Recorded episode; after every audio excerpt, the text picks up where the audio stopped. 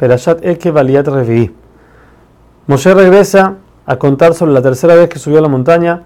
Cuenta cómo hizo un arón, una base especial para poder guardar las tablas que Hashem les iba a dar.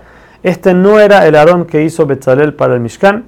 Este era un arón especial que hizo Moshe con el cual salían a las guerras. La única vez que sacaron el arón de Betzalel, que estaba en el Mishkan, fue cuando los hijos de Elías Cohen en el tiempo del profeta Shemuel, donde por eso fueron castigados y el Aarón fue llevado en cautiverio. Después dice Moshe, viajaron a la ciudad del lugar que se llama Beneya Acán. Ahí murió Aarón, se fueron a las nubes y el pueblo tuvo miedo de pelear con Amalek, que vino contra ellos ya que no, no tenían la protección de las nubes. Mucha gente del pueblo se echó para atrás, trató de regresar a Egipto. La tribu de Leví fue a perseguirlos para regresarlos y se formó una guerra civil en la cual murió mucha gente.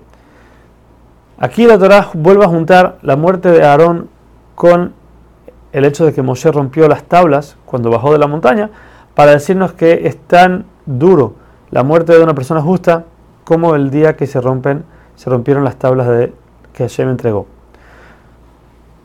Luego dice Moshe del pecado del becerro de oro, Hashem escoge a los Levim y a los Kohanim como sus sirvientes, por ende ellos no reciben parte en la tierra ya que no tienen tiempo para trabajar, ellos están sirviendo todo el día a Hashem y por eso toda su manutención viene directo de Hashem.